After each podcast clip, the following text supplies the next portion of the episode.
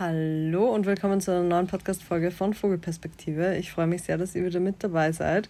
Ich habe heute, wie ich letztens schon angekündigt habe, einen Gast mit dabei, der sich sehr lange hat bitten lassen, endlich in diesen Podcast zu kommen. Nein, aber das ist Lolo, mein bester Freund. Und ich glaube, wir reden wirklich seit zwei Jahren drüber, dass du mal in den Podcast kommst. Und irgendwie hat sich nie eine Gelegenheit ergeben. Und jetzt sind wir gerade auf einem Bestie-Trip in Salzburg und haben uns gedacht, wann, wenn nicht jetzt. Das ist eine sehr, sehr gute Gelegenheit. Und wir wollen heute über Dating sprechen. Yes. Weil über Dating kann man immer viel sagen. Das, das stimmt. Es gibt viel zu erzählen. Das stimmt, ja. Über die Jahre kommen einige Geschichten zusammen. Ja, und ich glaube, Lolo hat sehr, sehr gute Geschichten zu erzählen, die er auch mit uns teilen kann. naja, schauen wir mal. ja, und ich glaube, wir wollen so ein bisschen unterschiedliche Sachen abdecken, vor allem das Thema, wie sich unser Datingleben vielleicht verändert hat, seit wir Anfang 20 waren oder noch sehr jung waren und äh, welche Ansprüche wir mittlerweile stellen, wie wir in Dates mit der Person umgehen und wie wir mit uns selbst vor allem umgehen, wie unser Zugang zu bestimmten Dingen sich verändert hat. Das ist so das Kernthema, aber mal schauen, wo wir so landen. Ja, also wir haben uns grundsätzlich mal darauf geeinigt, dass wir mal losquatschen. Planlos geht der Plan los. Ja, aber ich, das ist an und für sich gar nicht so schlecht. Nein, ich finde es auch gut. Weil ich meine, wir quatschen wahnsinnig viel, wenn auch nicht, wenn es nicht aufgenommen wird. Also von daher, ich habe eigentlich no doubt. Nein, ich auch nicht. Gut, ähm, soll ich mal starten mit einer kleinen Dating-Anekdote von meinen Anfang 20ern? Ja, gern. Ich glaube, das ist vielleicht ein guter Einstieg. Also damals, ich glaube, diese Story habe ich auch noch nie in der Form im Podcast erzählt, beziehungsweise nur einen ganz kleinen Teil davon. Aber ich war ja vor, von 20, nee, von 15 bis 20 in einer Beziehung. Und deswegen hatte ich da sehr, sehr wenig Dating-Erfahrungen, weil das war meine erste richtige Beziehung, mein erster Sexpartner. Und erst so, ja, erst so, ich glaube, drei, vier Monate danach habe ich wieder begonnen zu daten. Und das erste Mal tatsächlich richtig gedatet und mich so in diesen Pool geworfen. Und das Lustige an dieser Geschichte war, dass ich damals bei einem Blogger Award war und meine Mom war da mit dabei. Und wir sind dann noch feiern gegangen in die Passage. Also für alle, die in Wien wohnen, die werden sich jetzt auch denken, so, okay, Girl. Es ist so total witzig, weil du bist so die letzte Person, die ich in der Passage sehe. Same, same. Absolut gar nicht. Also für die, die nicht in Wien sind, die Passage ist so ein sehr ja, so ein bisschen auf Möchtegern Schickimicki, so ein Club. Ja, und definitiv. Es geht sehr viel um sehen und gesehen werden. Und ich glaube, das war auch das ein und einzige Mal, dass ich dort war.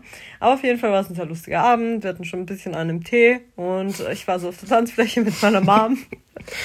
und dann plötzlich haben wir beide zwei Männer gesehen, die wir interessant fanden. Und mhm meine Mom fand den einen cool, ich fand den anderen cool. Und irgendwann bin ich dann auch zu dem hin und wir haben Nummern ausgetauscht und dem Abend lief, glaube ich, gar nichts. Aber auf jeden Fall ähm, haben wir die Kontaktdaten ausgetauscht und er war schon deutlich älter als ich. Also ich glaube zu dem Zeitpunkt so zehn Jahre älter als ich. Der war ja Anfang 20, er war Anfang 30. Mhm. Und dann haben wir uns auch auf ein Date getroffen. Ich glaube, das erste Date war sehr unschuldig. Da ist wirklich gar nichts gelaufen. Also wir waren nur essen, haben uns eigentlich ganz nett unterhalten. Und dann hat er auch vorgeschlagen, dass wir uns auf ein zweites Date treffen, ein paar Tage später. Und er hat vorgeschlagen, dass wir nochmal essen gehen. Und ich war gleich sehr straightforward. Ich so, ja, du kannst doch zu mir kommen und wir bestellen Essen. er war so, ja, alles klar. Und an dem Punkt muss ich sagen, daran hat sich irgendwie nichts geändert. Diese Straightforwardness hatte ich immer schon und ich würde sagen, ich würde es heute noch genauso machen. Der einzige Unterschied zu heute wäre vielleicht, dass, äh, dass es einfach diesen Code von Netflix und Chill gibt und damals war es einfach so mit, ja, lass mal Essen bestellen. Ja, voll. Wobei, benutzt du das? Sagst du das? Netflix und Chill? nicht wirklich. Also, ich meine, ähm, ich meine, wir sprechen nachher einfach noch ein bisschen über meine Dating-Erfahrungen, aber ähm, die Art und Weise, wenn es jetzt ein Date war, das rein auf das abgezielt hat, dann mhm. haben wir, also dann habe ich oder wer auch immer, ähm, wir haben das Kind eigentlich immer beim Namen genannt. Ja, ja, ich glaube, ich würde es auch so machen, beziehungsweise hatte ich letztens auch so eine Situation, ähm, da habe ich jemanden auch länger gedatet und war mir gar nicht sicher, ob es so in, in eine Friendzone-Richtung geht mhm. und ob wir uns beide eigentlich hart gefriendzoned haben. Und dann hat er irgendwann gesagt so, hey, hast du nicht mehr Bock, ähm, vorbeizukommen, wir können ja mal einen Film schauen. Mhm. Und dann dachte ich mir so schon so, ja, guten Film schauen. Ja, Spoiler Alert, wir haben keinen Film geschaut. Ehrlich gesagt wäre ich ein bisschen enttäuscht gewesen. Ja, ich auch. Ja, aber dann haben wir auch Essen bestellt. Und das war eigentlich ziemlich ähnlich wie die Situation damals. Und dieser Typ war dann eben bei mir und dann haben wir gegessen und irgendwann standen wir so in meiner Küche und haben dann auch angefangen rumzumachen. Und irgendwann kam das eine zum anderen und jetzt, glaube ich, diesen Teil der Geschichte kennt die Podcast-Community vielleicht schon oder einen ganz kleinen Ausschnitt davon. Ich habe es auf jeden Fall schon mal erzählt, weil es das erste und einzige Mal in meinem Leben war, dass ich einen Orgasmus vorgetäuscht habe. Mm, das, mhm. dazu habe ich auch eine Geschichte. Oh. Ja, sehr gut. äh, das war nämlich eine sehr unangenehme Situation. Ich dachte mir davor, ich würde niemals in diese Lage kommen, dass ich überhaupt mich dazu gezwungen fühle, in Anführungszeichen, das zu machen. Mhm. Aber ich hatte mit dem Sex und habe es wirklich relativ wenig gefühlt. Also es war schon okay, aber ich war irgendwie so, boah, ja, so anziehen finde ich ihn jetzt eigentlich gar nicht und mhm. hatte auch irgendwie so dieses Gefühl von, na gut, jetzt ist das Date schon an diesem Punkt fortgeschritten und jetzt muss ich es auch durchziehen. Und das ist irgendwie so ein Punkt, der sich krass verändert hat. Dieses Bewusstsein dafür, dass man zu jedem Zeitpunkt auch sagen kann, so hey nein, ich fühle es nicht, ich habe keinen Bock oder wir haben jetzt warum gemacht, wir haben, sind vielleicht halb nackt, aber jetzt ist immer noch ein Zeitpunkt und es kann jederzeit ein Zeitpunkt sein, um zu sagen, so nee, ich möchte nicht. Und ja. das war damals schon ganz anders und ich hatte so diesen Gedanken von, ja gut, jetzt muss ich es auch durchziehen. Und dann irgendwann mitten in diesem Sex hat er zu mir gesagt, so, Sag Bescheid, wenn du soweit bist. oh Gott, das erinnert mich, ich habe hab harte Mädchen-Mädchen-Vibes. ja, und ich denke mir so, okay, das war ein deutlich älterer Mann, der wahrscheinlich deutlich erfahrener war als ich. Und es war ihm nicht bewusst, dass reine Penetration bei den meisten Menschen mit Vulva nicht ausreicht, um zum Orgasmus zu kommen. Und es war halt nichts mehr als das. Er hat wirklich nichts dafür getan, dass ich da irgendwie hinkomme. Ah, sautraurig. Ja, und irgendwie war ich auch noch gar nicht an dem Punkt, dass ich irgendwie meine Bedürfnisse gut kommunizieren konnte. Mhm. Das lerne ich auch auf jeden Fall immer noch, dass ich das immer besser kann. Und ich glaube, das braucht auch bei mir zumindest immer noch Menschen, die mir auch das Gefühl geben, dass ich das sagen kann und die so dieses, diesen Gesprächsraum eröffnen und sagen so, hey, sag mir, wenn sich irgendwas nicht gut anfühlt, sag mir, was du magst, ähm, findest du es gut so. Das brauche ich schon so ein bisschen, weil bei Menschen, die diesen Raum gar nicht aufmachen, finde ich es immer noch manchmal sehr schwierig, so straightforward damit umzugehen. Der hat diesen Raum gar nicht aufgemacht und ich habe null das Selbstbewusstsein gehabt, dass ich da irgendwie sage, so hey, also ist dir bewusst, dass Penetration alleine jetzt irgendwie nicht so das Nonplusultra ist und dass es vielleicht mehr braucht. Und auch alleine diese Frage zu stellen und das so zu implizieren, dass auf jeden Fall ein Orgasmus stattfinden muss, finde ich schon mal komplett daneben, weil das ist auch so eine Sache, nein. Nein, nein, nein, nein. Also ähm, das ist auch ein, ein Learning, das ich erst relativ spät hatte, dass ähm, Sex per se überhaupt nicht nach einem Schema abzulaufen hat. Ja. Also ähm, die, die Erkenntnis, dass ähm, Sex rein oral sein kann, rein mal gebend, mal nehmend, ähm, natürlich auch den Schritt bis zur Penetration weitergehen kann, aber dass es dann auch jederzeit zu einem Abbruch kommen kann, wenn es einfach gerade nicht mehr so ist und dass es auch vollkommen in Ordnung ist, diesen, diesen Druck, dieses Schema durchboxen zu müssen, das, ich muss sagen, das ist bei mir erst relativ spät abgefallen. Ich würde fast sagen, erst so vor einem Jahr oder so. Mm, voll gut. Ja, ich muss auch sagen, ich hatte, sagen wir mal, in den letzten sechs Monaten, um das ein bisschen breiter zu fassen, ähm, hatte ich auch so eine mega schöne Erfahrung, dass der Sex so super intensiv war und es war alles mega schön. Und trotzdem war so null dieses Gefühl davon, ja, man macht es so lange, bis dann eine Person kommt, bis beide kommen, sondern es gab zwischendurch so Momente, wo wir einfach gestoppt haben, aber nicht aus irgendeinem negativen Grund, sondern einfach, weil sich gerade richtig angefühlt hat. Ja, ich weiß ganz ist, genau, was du meinst. Ja, und man hat irgendwie kurz mal so mehr rumgemacht, hat sich geküsst, hat so ein bisschen so eine cuddly Session gehabt und dann ging es irgendwie auch weiter. Und es ja. war irgendwie voll schön, dass es so gar nicht so auf Teufel komm raus, unbedingt so, ja, jetzt bam, bam, bam, ja, und dann ja. Orgasmus, ja. dann vielleicht zweite Runde, sondern es war so voll natural und so voll im Flow, ohne dass es irgendjemand hinterfragt hat, ohne dass irgendwie der, der Gedanke aufkam, so, okay, ah ja, bist du jetzt schon gekommen? Ach so, ja, nein, okay, dann machen wir weiter. Und ja. also so null. Und das fand ich irgendwie so wholesome und so schön zu merken. Ja, und das war auf jeden Fall damals ganz, ganz anders. Mhm. Und ich habe den Typen dann auch nicht mehr gesehen. Es war auch das einzige oder das zweite Date war dann das letzte, das wir hatten. Aber es hat auch, ja, nicht nur aus diesem Grund, sondern aus vielen anderen Gründen überhaupt nicht gematcht. Und es war auch gut so und war irgendwie auch ein Learning auf jeden Fall. Aber das ist so ein Paradebeispiel, dass sich doch sehr, sehr viel bei mir verändert hat. Ja. Ja, möchtest du mal einhaken, mal erzählen, wie so deine Dating- Historie ist? Ja, gerne. Also ich meine, ich habe ähm, Dating ist ähm, also tatsächlich normales Dating ohne jetzt Sex als als Hauptbestandteil von dem Ganzen zu sehen, ist erst wirklich, wirklich spät bei mir gekommen, weil ähm, ja, halt ein bisschen auszuholen. Ich hatte mein erstes Mal relativ früh, ich war ähm, 13 damals ähm, hatte mein erstes Mal auch mit einem Mädel. Das war so die erste, die erste Sommerromanze. Ich hätte, ich habe es damals nicht Dating genannt, vielleicht retrospektiv könnte man das schon Dating nennen. Ich habe sie bei uns damals im, im Freibad kennengelernt. Sie, sie war mega, mega cute. Ähm, wir sind immer irgendwie ähm, in der Nähe von demselben Baum gelegen, auf derselben Wiese und ähm, alle meine Freunde waren zu dem Zeitpunkt irgendwie weg im Sommer und ich war so der Einzige, der halt irgendwie zu Hause geblieben ist und mit dem niemand weggefahren ist. Vielleicht bin ich jetzt auch so reisewütig deswegen, weil ich ein bisschen was zum Nachholen hatte, aber egal, ist eine andere Geschichte.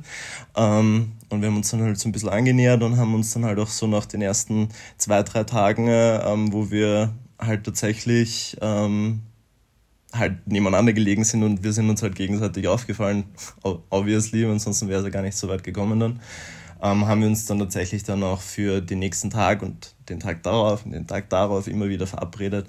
Und ähm, der Sommer ist dann halt schon in die späteren Runden gekommen. Es war dann schon irgendwann einmal Mitte August oder so.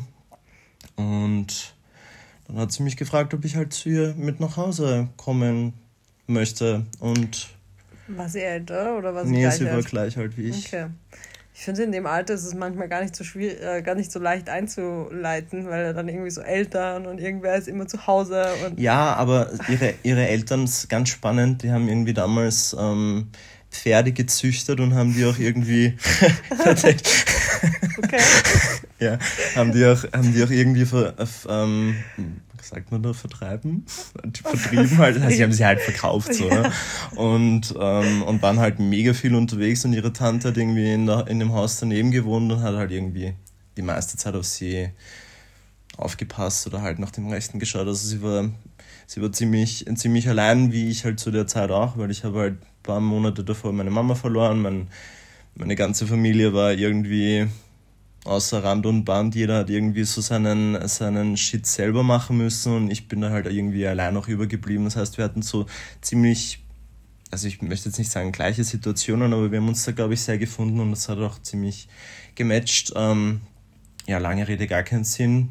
Das erste Mal war, war sehr schön, sehr unschuldig ähm, und ging dann aber auch nicht weiter, weil ich glaube, sie ist dann relativ bald sind die dann eben auch nach Deutschland gezogen. Ähnlich wie mein erster Freund. Alle meine, meine Ex-Leute ziehen dann irgendwann nochmal nach Deutschland. aber es ist ein Muster. Es ist, es ist ein Muster, ja. Und dann hat es eigentlich lange Zeit danach ähm, kein konventionelles Dating gegeben. Ähm, aber hattest du nicht kurz danach auch mit jemandem Sex? Ja, mit meinem damals, also mit einem meiner besten Freunde damals, so eine Woche danach hatte ich dann mein erstes Mal mit ähm, einem Burschen. Let's go. Ja, ähm, und ja, aber das war halt auch nicht klassisches Dating, ne? Also das ist so irgendwie nach der Schule ist man irgendwie dann bei ihm zu Hause oder bei mir zu Hause und man hat irgendwie teilweise gelernt, teilweise irgendwie im Garten herumgeblödelt. Ich war da sehr privilegiert, weil wir haben dann irgendwie so Dämme beim Bach gebaut und haben zugeschaut, bis sie brechen und haben irgendwie, weißt du, einfach coole Sachen und dann ist halt auch irgendwie eines zum anderen gekommen. Es war das. Wir haben einen Damm gebaut, das gebrochen und dann ist das eine zum anderen. okay. okay. Man kennt. Man Also geht, mir noch, geht mir heute immer so. Ja, ja, ne, ja. Ähm, das, Einzige, das Einzige, was da halt sehr witzig war, ist, dass wir tatsächlich so Schere, Stein, Papier gespielt haben, um auszuloten, wer, wer den aktiven und wer den passiven Part oh übernimmt. Und der, an der Stelle mache ich keinen Spoiler. ähm, aber es ging nicht besonders lang. Okay, okay. Ja. Geile genau. Herangehensweise. Ja. Liebe ich. Ja, halt, es war halt einfach, glaube ich, es war sehr, sehr unschuldig. Ja, voll alle, cute alle beiden, alle beiden ersten Male. Und, und dann muss ich dazu sagen, dass ich sehr, sehr lange Zeit überhaupt, ähm, also Mädels schon gar nicht gedatet habe. Es war halt irgendwie ähm, der, der Hang zu, zu Männern war mehr da.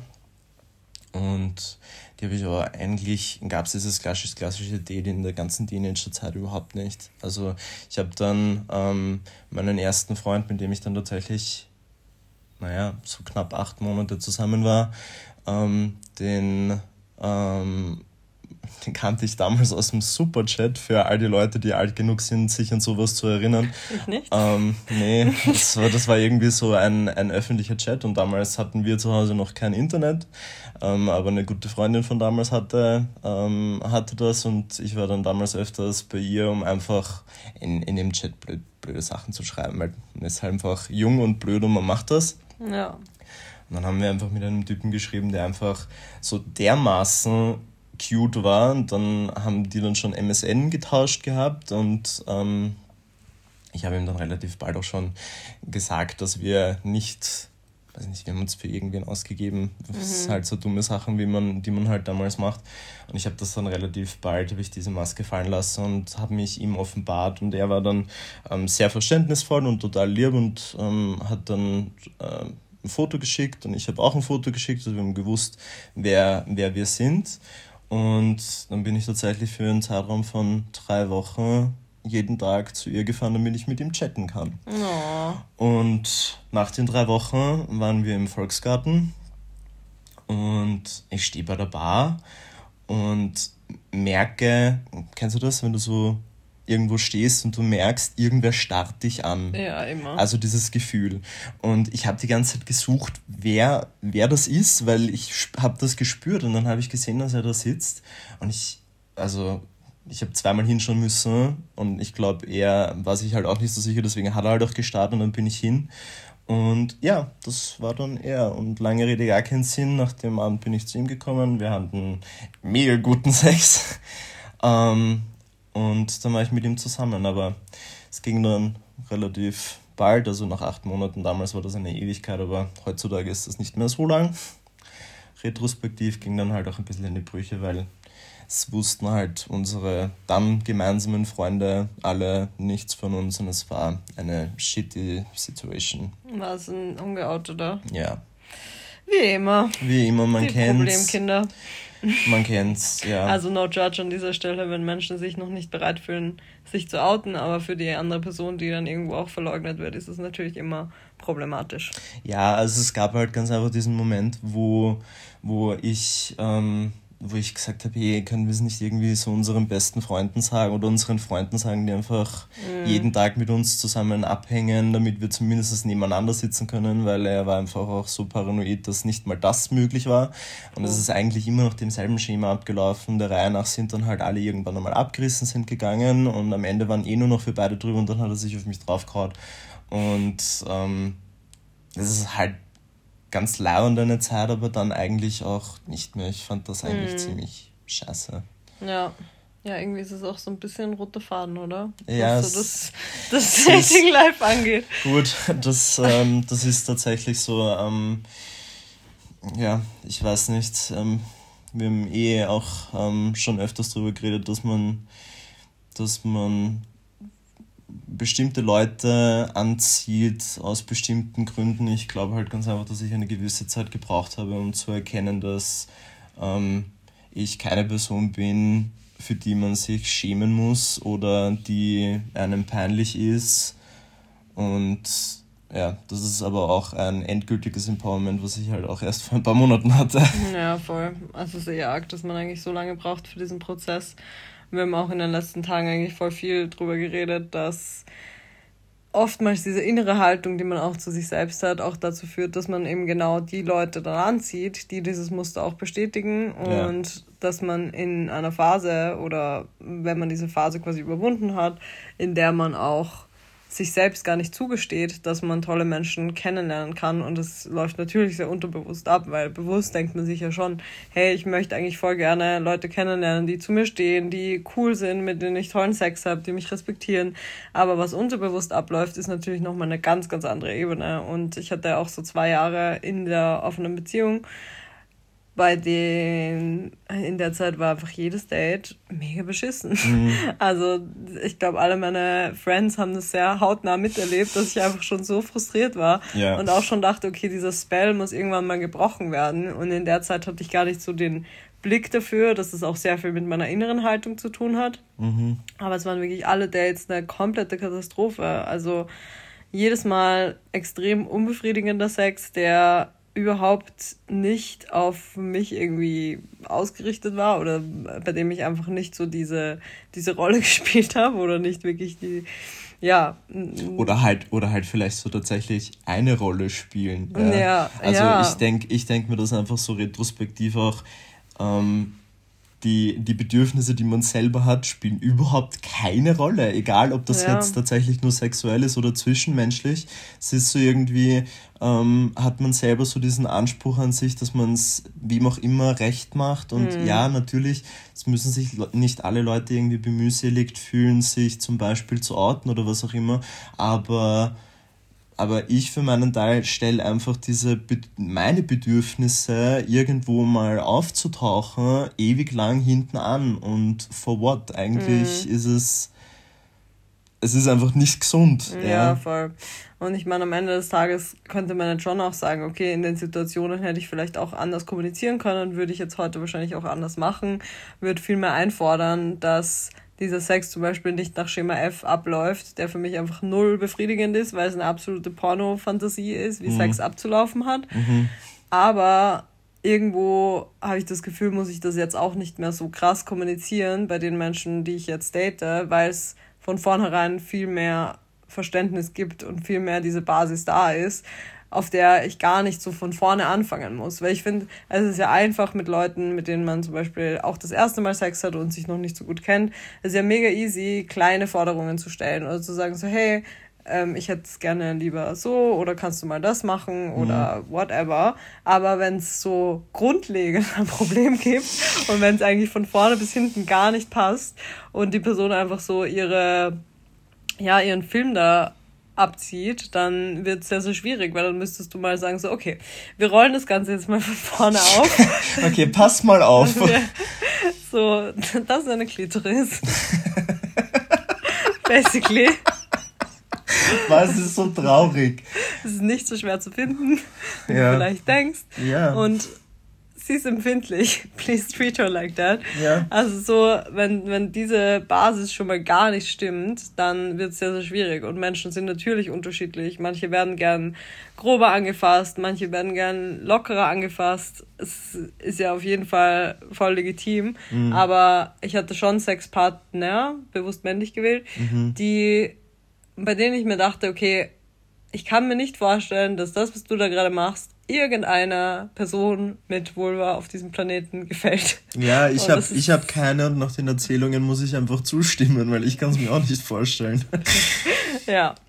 Also ich glaube, in der Zeit habe ich auf jeden Fall auch einfach genau diese Menschen angezogen oder habe mich auf Dinge eingelassen, bei denen mein Bauchgefühl mir eigentlich schon gesagt hätte, so, hm, vielleicht nicht, vielleicht nicht, nur um jetzt eine Erfahrung zu machen, dich auf diese Person einlassen, weil es kann nur nach hinten losgehen. Ja. Und das hat sich auf jeden Fall krass, krass geändert. Also nämlich auch im, im, in der Vorbesprechung zu der Aufnahme jetzt ähm, haben wir auch kurz drüber geredet, eben über Red Flags und Green Flags und die haben sich einfach über die Jahre auch ganz ganz, ganz, ganz deutlich geändert. Ja. ja.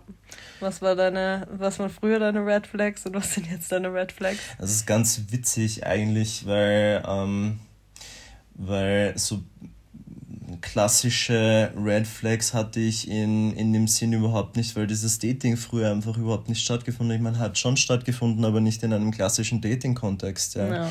Es ist einfach viele, viele Jahre hindurch war war Dating bei mir schon sehr auf Sex ausgerichtet und da gibt es diese klassischen Red Flags nicht. Ja.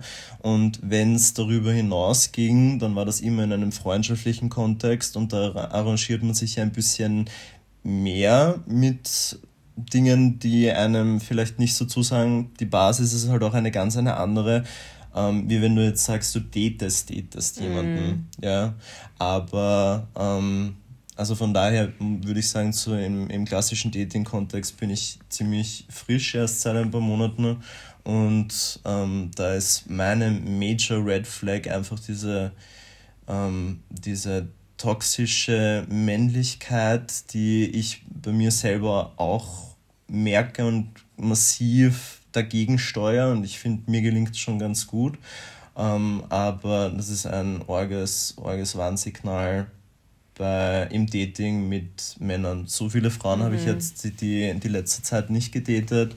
Ähm, wir können vielleicht entweder jetzt oder später nochmal über Unterschiede zwischen Dating mit Frauen und Dating mit Männern, also von meiner Sicht sprechen. Mhm. Ähm, als kleiner Geistesblitz an dieser, an, an dieser Stelle. Ja. Ähm, aber basically ist es das. Ja. Ja, voll. Also das ist bei mir auf jeden Fall auch eine Major Red Flag. Also ich glaube, mittlerweile bin ich auch an, an einem Punkt, an dem ich da sehr, sehr schnell meine Grenze ziehe oder solche Leute gar nicht mehr anziehe Voll und gut. auch nicht mehr anziehend finde. Das ist es, glaube ich, eher, mhm. dass solche Aussagen einfach so instant so ein krasser Abturner sind. So ja. dieses, dieses krass toxisch männliche, dass wenn ich das mitkriege, dass dass ich damit einfach nichts anfangen kann. Und wenn ich auch merke, dass Menschen zum Beispiel gar keinen Zugang zu ihren Emotionen haben, ja. dann. Ganz, ganz arg. Schwierig, sehr, sehr schwierig. Und es ist halt leider echt so. Und ich meine, dass wir so sozialisiert wurden oder dass ähm, Männer in unserer Gesellschaft so sozialisiert wurden, das ist natürlich ein Fakt und dafür kann niemand was, aber dass man sich früher oder später damit auseinandersetzt und mit seinen Issues auseinandersetzt und beginnt sich auch mit seinen Emotionen auseinanderzusetzen, das ist einfach wichtig und irgendwo auch ein Teil des Erwachsenwerdens, würde ich jetzt mal sagen. Absolut. Und unsere Gesellschaft macht es einem mittlerweile zum Glück viel einfacher. Also ich finde gerade das Thema toxische Männlichkeit wird momentan auch popkulturell extrem viel aufgegriffen und wenn man nur irgendwie dafür empfänglich ist und vielleicht auch den Leidensdruck bei sich selber erkennt, weil da geht es jetzt nicht nur darum, dass ich sage, ich finde es jetzt doof, wenn jemand toxisch männlich ist, sondern es geht ja auch um den Leidensdruck, der für die Person einfach da ist. Ja, nämlich vor, vorrangig, ja, weil wenn du mit jemandem, ähm, ähm, ich sag mal, wie, wie ich es empfinde, zusammen bist, ja, mhm. und, ähm, und du merkst einfach, was für ein Struggle in der Person ist, zum Beispiel nicht eine vermeintlich schwächere Rolle beim Kuscheln anzunehmen, ja. Also so etwas wie, man kann nicht der kleine Löffel sein, sondern man merkt, es ist total unbehaglich und in dieser weiß ich nicht, Kuschelpositionen kann man nur für einen ganz kurzen Zeitraum verharren mhm. und dann wieder eine andere einnehmen und man selber wird dann, und ich habe kein Problem damit, auch der kleine Löffel zu sein, aber halt, es ist vollkommen in Ordnung, wenn das einfach mal, mal so ist und mal so ist, mhm. ja. Und das, das finde ich richtig arg. Also ich finde es richtig arg, weil man merkt einfach, was für ein für ein Struggle in der Person mhm. selber ist. Ja. Ich habe auch zwei Anekdoten dazu. Die eine ist, ähm, das hat meine Freundin erzählt, dass ein Typ, den sie gedatet hat, sich geweigert hat, aus einem Strohhalm zu trinken, Was? weil er das unmännlich fand. Was? Ja. Oh. So weit geht das. Oh also das fand ich schon wirklich krass. Das hat mich auch nochmal schockiert. Das war nochmal ein ganz neues Level. Ja. Ich glaube, sie hat genauso schockiert und im Nachhinein ähm, hat sie sich auch gedacht, so, so eine krasse Red Flag, dass sie damit so lange gedealt hat, ist irgendwie auch krass. Und die zweite Story dazu ist eben genau, was du gesagt hast mit diesen Positionen, jetzt zum Beispiel beim Kuscheln, mhm. aber auch beim Sex, jetzt zum Beispiel an einem heterosexuellen Konstrukt, dass ich mal einen Typen gedatet habe und es ging irgendwann dann ja so um Stellungswechsel oder wir hatten gerade Sex mhm. und er oder ich habe eigentlich geäußert so hey ich würde gern auf dich mhm. und er hat nur gesagt nein Wow. Und hat weitergemacht. Wow. Und das fand ich so absurd im Nachhinein. Also auch in dem Moment dachte ich mir schon so, wait a minute, so es hast ist, du gerade Nein gesagt. Richtig, richtig nicht lustig. Ja. Es ist nicht lustig. Und ich meine, das ist ja überhaupt nicht so das Thema, dass man jetzt zum Beispiel vielleicht auch als die Person, an die dieser Wunsch adressiert wird, gerade keinen Bock auf diese Stellung hat. Darum geht es überhaupt nicht. Ja, weil das ist voll legitim, dass nur weil ich jetzt sage, als Princess of the Situation, so ich will jetzt das und das musst du jetzt erfüllen, das, das ist ja überhaupt nicht das, was ich sagen möchte, sondern dass ich genau gemerkt habe, es geht gerade darum, dass er dann nicht mehr in dieser Power-Position wäre. Ja. Und es war nicht das erste Mal, dass ich mit dem geschlafen habe und ich habe davor das irgendwie auch gut gefunden, dass es so ein bisschen dieses Machtverhältnis gab. Aber ich finde, es kann ja auch reizvoll sein, wenn es eher ja, so eine mega. dominantere Rolle gibt, eher eine Submissive-Rolle, dem kann ich ja grundsätzlich auch was abgewinnen. Aber ich brauche das nicht immer und ich brauche nicht immer dieses krasse Machtverhältnis. Also ich bin jetzt kein Mensch, der sich jetzt klassisch als ultra submissive bezeichnen würde. Ich mag, dass das die Dynamik sich auch ändert und das war einfach nicht möglich mit dem, weil der sofort sich anscheinend vielleicht in seiner Männlichkeit angegriffen gefühlt hat, wenn er nicht in dieser, in dieser super dominanten Position war. Mega schade. Ja, und Spoiler das war auch das letzte Mal, dass ich mit ihm Sex hatte. Ja. Ja, also das sind meine zwei, meine Two Cents dazu. Ja, also kann ich ich meine, gut, ich kannte die Geschichten schon. Ja, du kannst, aber, aber es ist nett, dass du überrascht getan hast. naja, das ist Schaus Schauspieler. ja. Nein, ähm, wo waren wir denn? Was ist der rote Faden eigentlich? Ähm, Red Flags waren wir gerade. Ach so, ja, also so viele, so viele Red Flags, abgesehen davon, habe ich gar nicht, weil ich bin per se auch eher bereit, bei anderen Baustellen zu helfen, aber ich finde dieses, dieses Ding, da selber über seinen Schatten zu springen, sich selber so etwas wie Gefühle oder Schwäche einzugestehen und ähm, das nicht auch nach außen zu tragen und selber drunter zu leiden, das finde ich richtig, richtig, richtig arg. Also mhm. so gesehen habe ich einfach auch nur eine Red Flag. Ja, wobei bei einer haben wir auch gerade geredet, aber ich finde, die schlägt eigentlich in dieselbe Kerbe. Dieses Thema, wenn Männer kein Geräusch von sich geben. Ah ja. Sex. Ah, okay. Und ich finde, das ist eigentlich, geht das Hand in Hand mit dem, mit dem Thema toxische Männlichkeit. Und das soll jetzt überhaupt wieder mal ein Disclaimer, soll es überhaupt nicht heißen, dass jeder jetzt mega pornomäßig rumstöhnen muss. Nee, aber ich finde es schon ganz angenehm, wenn ich merke, dass es dem Menschen, mit dem ich Sex habe, dass es dem auch gefällt. Und zwar abgesehen davon, dass ich merke, dass es einen Orgasmus gibt. Ja, ja. und ich finde zum Beispiel, lauter zu atmen ist ein sehr natürlicher Prozess, der da irgendwo passiert. Ja. Und ich hatte auch schon Fälle, wo einfach wirklich gar kein Geräusch kam. Und habe mich dann auch damit auseinandergesetzt, woher dieses Verhalten kommt oder was der Grund dafür ist. Und ich glaube, dass es sehr vielen einfach ultra unangenehm ist, weil sie das so vermittelt bekommen haben. Yeah. Und weil das auch wieder dieses Ding ist von, es ist nicht so männlich, wenn du stöhnst. Aber dazu habe ich eine tatsächlich lustige Anekdote. Also, ähm, ich ähm, hatte eine Zeit lang etwas mit jemandem, um es freundlich zu umschreiben, ähm, wo wir uns tatsächlich ähm, schon im Vorfeld ein bisschen aufgeherzt haben mit einem sehr, sehr intensiven Sexing, ja, und der Deal war irgendwie, ja, er läutet und die Tür ist dann schon offen und ich bin schon im Schlafzimmer und es war, also das haben wir zwei, dreimal so gemacht über die, über die Monate oder über die Jahre tatsächlich. Auf einmal ist deine Nachbarin. Sie nee. bringt so eine Roulade vorbei. nee, aber, aber er ist dann, er ist dann ähm, gekommen. Es ging zur Sache. Es war richtig, richtig, richtig hotter Sex. Ähm, Also richtig hotter Sex und ich bin, ähm, kleiner Spoiler Alert, ich bin keine ruhige Person beim Sex. Also man merkt, glaube ich, ziemlich eindeutig, dass es mir gefällt oder nicht. Also dieses Loslassen hatte ich schon relativ bald. Das ist mir auch. Ich bin halt so wie ich bin, also gerade auch da, ja. Aber das, was halt mega lustig war, ist nach getaner Arbeit. Wir waren beide fertig, richtig fertig. Und ich stehe dann halt irgendwann einmal auf, noch so rumliegen und ähm, gehe auf die Toilette. Und meine Toilette ist halt gleich bei der Eingangstür. und merke, dass die Tür die ganze Zeit offen war. Oh mein ja. Gott, und dachte er, dass noch jemand kommt oder warum hat er sie nee, offen? ich habe keine Ahnung, warum er sie offen gelassen hat. Auf jeden Fall war es halt, ich habe es sehr, sehr lustig gefunden. Ich, wir haben da noch drüber gelacht, ja.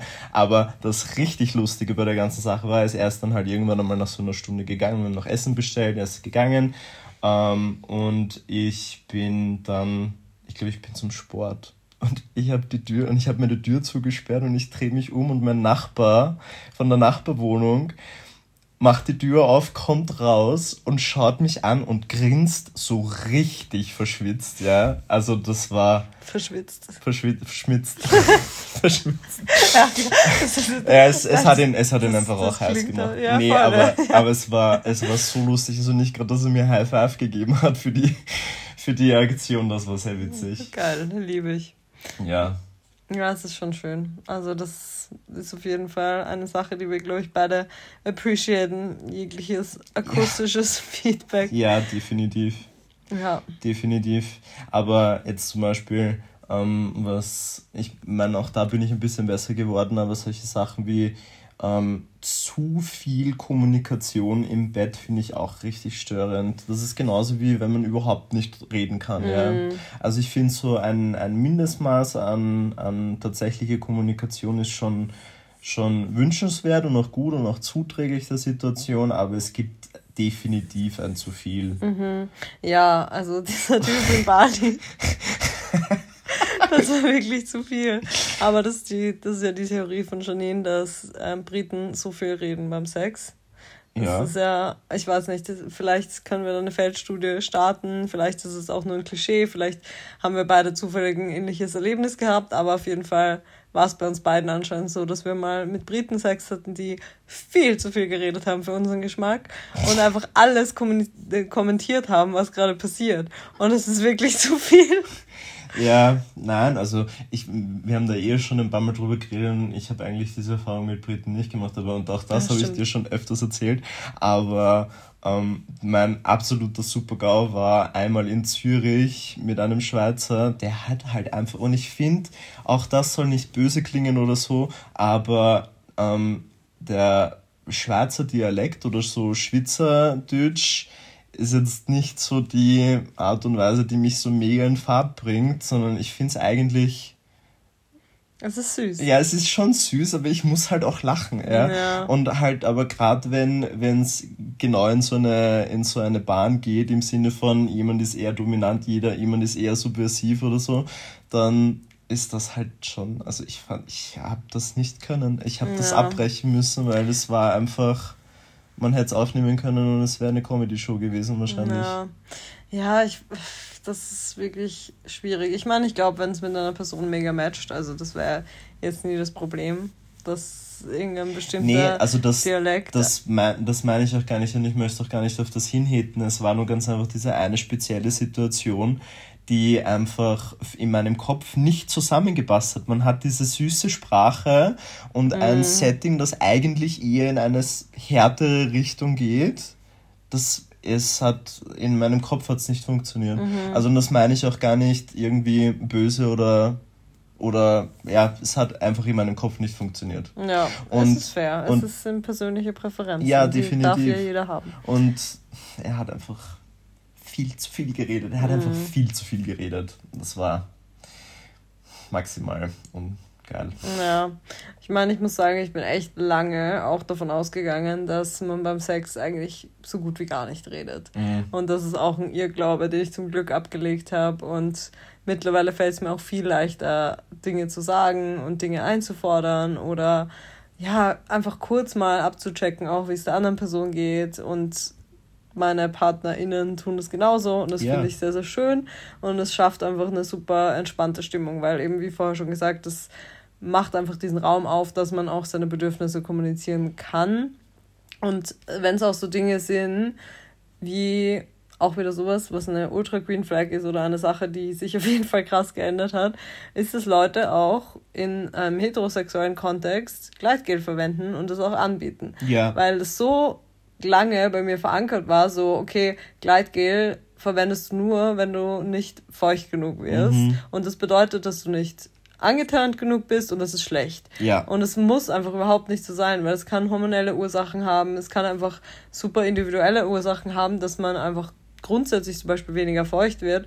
Oder sowieso bei Sex mit Kondom, finde ich, ist es schnell mal da, dieser Zeitpunkt, an dem es einfach angenehmer ist. Und es ist ja das hoffentlich das Ziel von dem Sex, dass ja. es für alle Beteiligten angenehm ist und dass man nicht nach 20 Minuten die Reißleine zieht, weil man sagt, okay, es geht jetzt nicht mehr. Ja. Ist, I'm, I'm sorry, I'm done.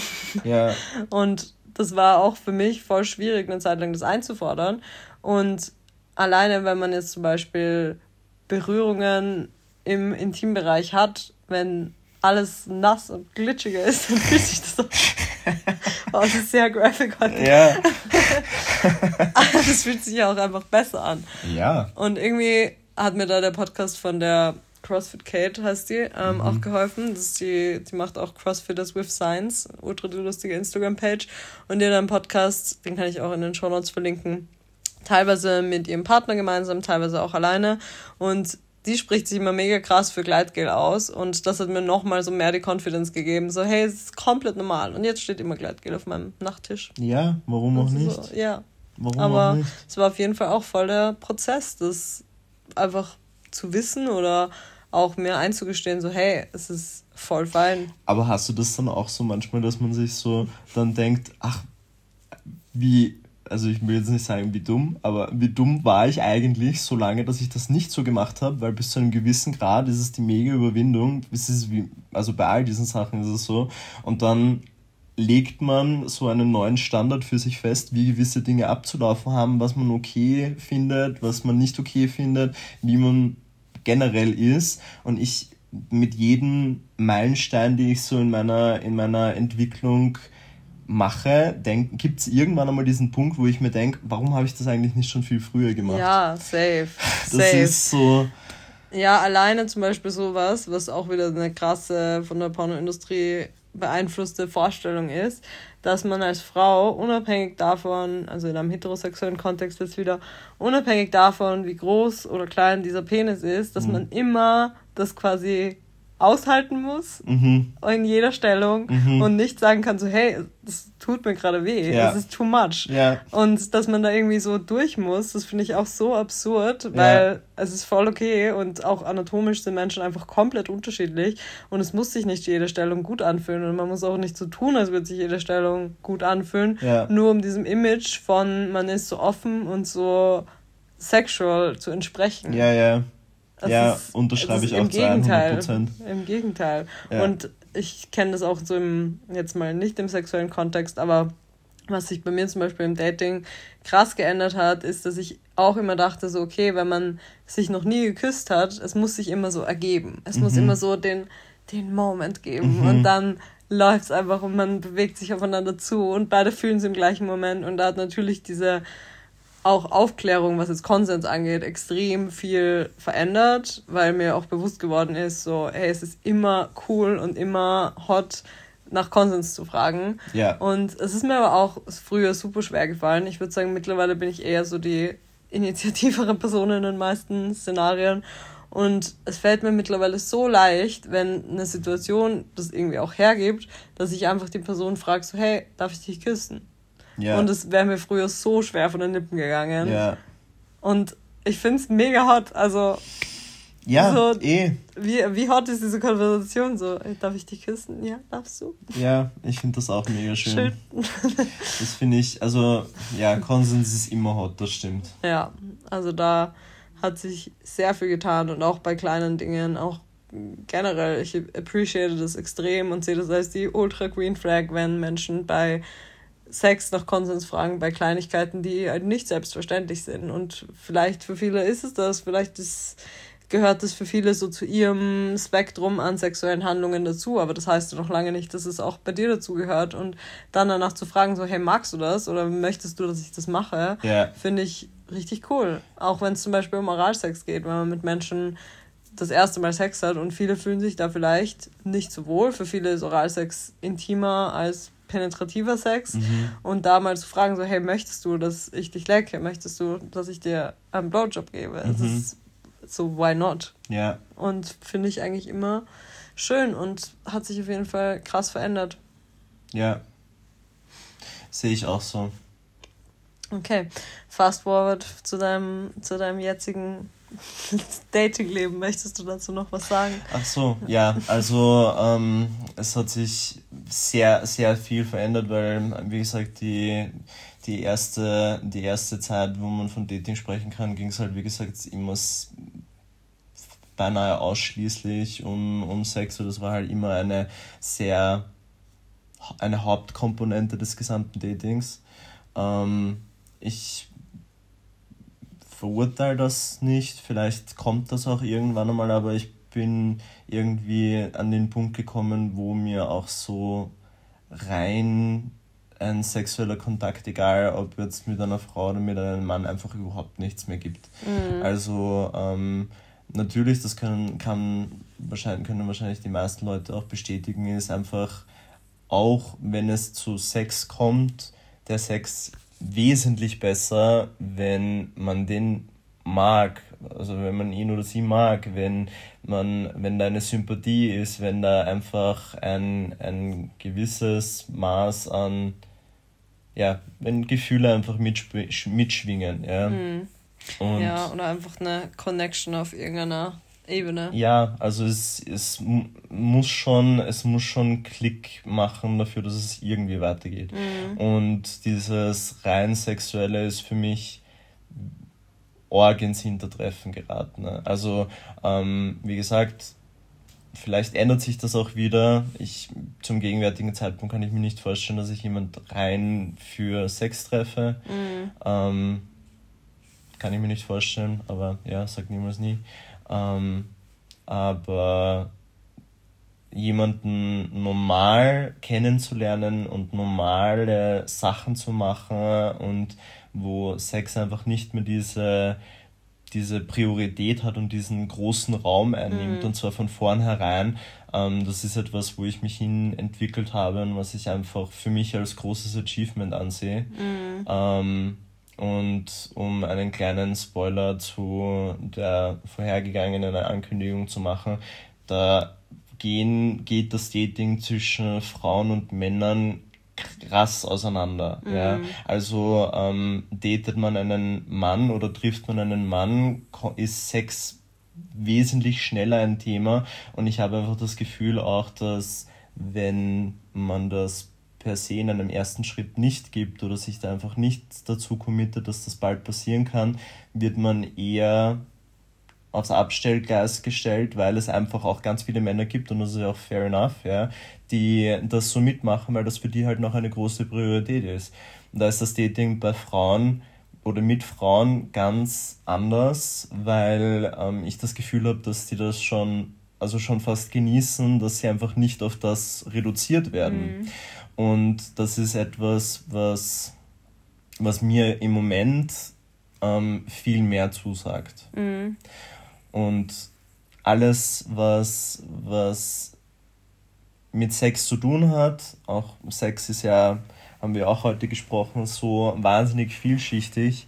Ähm, das ergibt sich dann oder es gibt sich, ergibt sich nicht. Vielleicht ergibt sich zweimal hintereinander, vielleicht dann wieder eine Zeit nicht, vielleicht dann wieder öfters das ist einfach diese, diese Erkenntnis, nicht mehr diese, diese sexuell getriebene Maschine zu sein, die einfach auch einem vorgelebt wird. Auch Männer ähm, haben gewisse oder oder auch ich verspüre bis zu einem gewissen Grad oder habe diesen Druck verspürt, nach einem Schema A zu funktionieren, auch dass Sex eben nach einem Schema ablaufen muss und zu erkennen, dass man man selbst sein kann und ähm, diese Regeln auch selber ähm, neu definieren kann und dass da draußen vielleicht auch Leute sind, die das ähnlich sehen und bereit sind, ähm, weiß ich nicht, ein, ein paar Meter des Wegs gemeinsam zu gehen, das ist etwas, was ich im Moment gerade sehr, sehr schön finde. Mm, ja, finde ich auch. Mhm. Also ich würde sagen, wir haben heute eh schon drüber geredet, dass ich auf jeden Fall mich irgendwo auf diesem demisexual Spektrum ansiedeln würde. Mhm. Es ist überhaupt nicht so, dass ich jetzt zum Beispiel super viele Dates mit Menschen brauche, bis ich mich mal auf ein sexuelles Zusammenkommen einlassen würde, mhm. was natürlich voll okay ist, wenn es jemand so macht. Also gar keine, gar keine Wertung an dieser Stelle. Aber ich brauche auf jeden Fall irgendeine Art von Connection mit Menschen und die baue ich oftmals sehr schnell auf. Ich glaube, ich bin sehr, ja, ein sehr emotionaler, empathischer Mensch, der, wenn Connections da sind oder wenn ich mit Menschen einen Vibe habe, dass ich den auch sehr, sehr schnell spüre. Mhm. Und ich hatte auch im letzten halben Jahr Dates, bei denen beim ersten Date oder beim ersten und einzigen Date auch Sex stattgefunden hat. Mhm. Aber trotzdem ging das einher mit einem Dinner davor, mit einem Treffen davor. Und das habe ich auch einfach gebraucht, um dann überhaupt zu wissen, ist diese Anziehung auf der Ebene da. Ja. Und ich kann auch einfach nicht wirklich nur vom Äußeren beurteilen, ob ich jemanden anziehend finde. Ich habe mir ja schon öfters gesagt, ich habe absolut gar keinen Type. Es ist mhm. wirklich die Range an Menschen, mit denen ich in den letzten Monaten Sex habe, ist sehr groß und mhm. die Menschen könnten nicht unterschiedlicher sein. und das finde ich auch voll schön so. Also das ist irgendwie, es, ist, es kommt nie darauf an. Und natürlich habe ich irgendwo diese Einordnung für mich auch, finde ich jemanden attraktiv, auch jetzt nur rein äußerlich gesehen oder nicht. Mhm. Das haben wir, glaube ich, alle, weil irgendwo ist es natürlich ein, ist ein oberflächlicher Aspekt mit dabei. Aber das, worauf es dann ankommt, ist die Connection und ja. wie jemand spricht, worüber wir reden, ob wir gemeinsam lachen, ja. ob wir gemeinsame Themen haben, ob Boah. dieses toxisch-männliche aufkommt. Humor, Major Green Flag an, ja. der, an der Stelle. Und gerade wenn ich zum Beispiel an Bali denke, an dieses eine Date, von dem ich auch mal im Podcast erzählt habe, habe ich glaube ich, ja doch, habe ich erzählt, ähm, da fand ich den Typen auf seinem Tinder-Profil super, super attraktiv. Mhm. Und dann bin ich ja da hingekommen und er war weiß und hatte Dreads. Mhm. Und das ist halt die größte Red Flag, die überhaupt existieren ja. kann, glaube ich. Und dann hätte der noch so attraktiv sein können, aber logischerweise ist es so ein Instant-Upturner, dass ich niemals mit dem was anfangen würde. Ja. Also das hätte ich jetzt niemals beurteilen können, hätte ich nur sein Tinder-Profil gesehen und hätte ihn dann zum Beispiel zu mir eingeladen. Das wäre die größte Katastrophe gewesen und das war sehr, sehr wichtig, ihn in Persona zu sehen, um das beurteilen zu können. Ja. Und beim anderen, den ich so mittelattraktiv fand auf seinem Tinder-Profil und mir dachte so, ah oh, ja, okay, er ist Schwede, kann man schon mal machen. da dachte ich mir dann so, okay, beim Treffen, er kam rein oder raus in den Gastgarten. ähm, und ich saß schon da und er hat einen Satz gesagt und ich war so, wow. Also er hat mich so von der ersten Sekunde an so gecatcht mit seiner Präsenz, mit dem wie er spricht, mit seinem Auftreten. Und ja, ja, wirklich. Also es kann ja, kann mega gut werden, es kann mega kacke werden und deswegen tue ich mir auch ein bisschen schwer mit Dating-Apps. Bist du, ähm, wie verhält sich das bei dir mit ähm, Nervosität vor Dates? Grundsätzlich dachte ich bis vor kurzem, dass ich eigentlich mega cool bin und mega souverän bin. Also ich hatte dieses Jahr ja deutlich mehr Dates als so das letzte Jahr zum Beispiel.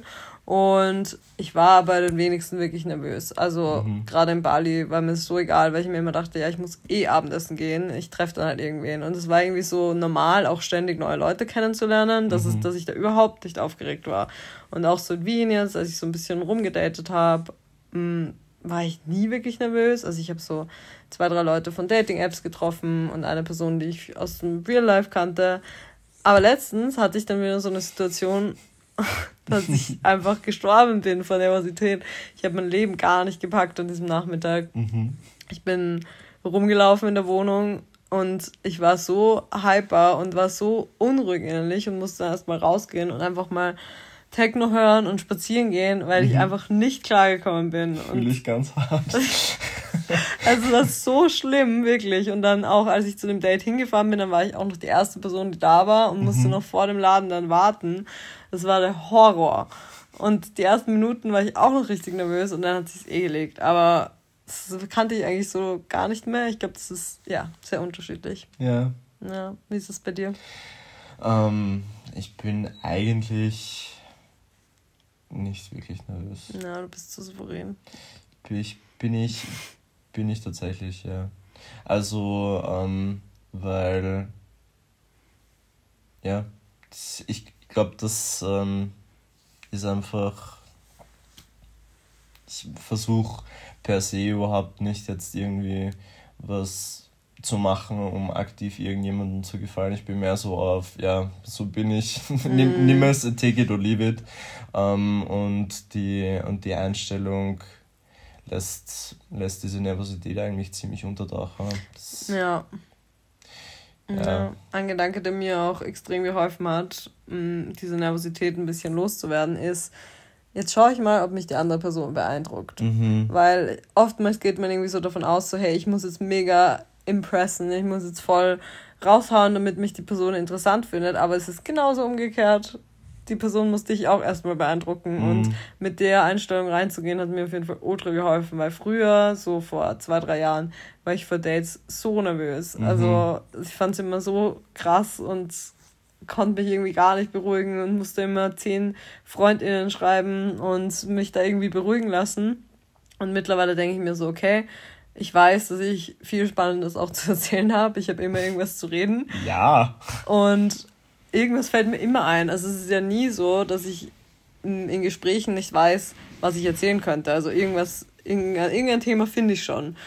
Aber sich auch so ein bisschen darauf zu verlassen, dass die andere Person das genauso tut, das ist, glaube ich, sehr gut und sehr wichtig. Und wenn es gar nicht vibet und wenn man gar kein Gespräch findet oder keinen, ja, einfach keinen Vibe dann hat, dann ist es halt auch so. Also dann ist es ja nicht deine Schuld oder nicht die Schuld der anderen Person, sondern dann vibet es halt einfach nicht. Und das ist auch genauso okay. Ja, also ich meine, wenn man so retrospektiv über gute Dates ähm, nachdenkt, dann äh, sind das doch eh meistens die Dates, wo, wo beide überdurchschnittlich viel dazu beitragen, dass es etwas Gutes wird und das aber meistens ja auch vollkommen ungezwungen. Also das ist ja genau dieser Vibe, von dem man spricht. Aber ich glaube, jeder kennt das, dass man mal auf einem Date war und ja, und dann stellt man so die eine Frage und noch eine Frage und noch eine Frage und dann ist irgendwie so, ja, dann interessiert es mich halt einfach auch nicht mhm. mehr. Ja,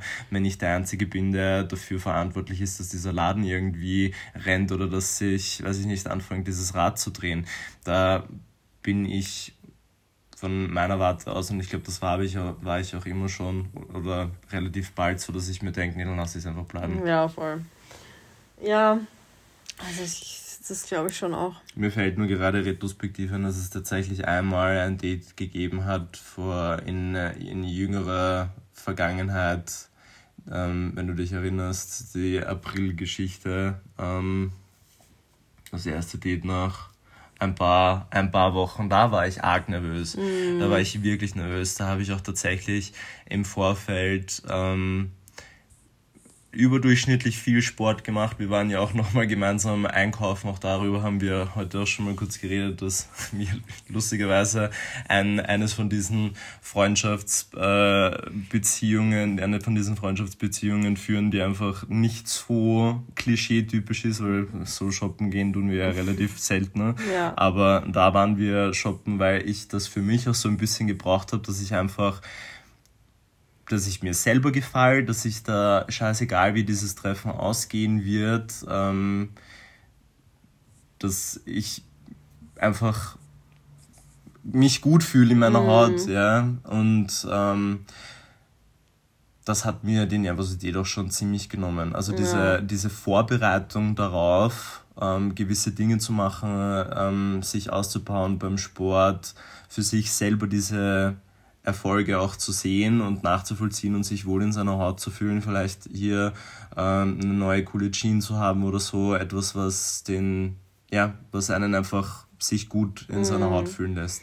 Voll. Und ich glaube auch einfach Kleidung, die auch bequem ist. Also ja. ich glaube, das sind Menschen, das ist so unterschiedlich, das merke ich immer wieder. Ich bin einfach so ein absoluter Komfortmensch und ich komme einfach gar nicht klar mit dem Gefühl, wenn Kleidung nicht bequem ist. Ich besitze keine Schuhe, die nicht bequem sind, ich besitze keine Hosen, die nicht bequem sind und trotzdem gibt es natürlich noch mehr Outfits, die für bestimmte Dates viel angebrachter sind oder einfach viel angenehmer sind. Wenn ich mich mhm. jetzt im Park setze, dann werde ich nichts anziehen, was beim Sitzen super eng ist oder wo ich meine Beine dann nicht übereinander schlagen kann, weil ich ja. auch weiß, ich bin so ein Mensch, der alle drei Sekunden die Sitzposition ändern muss. Ja.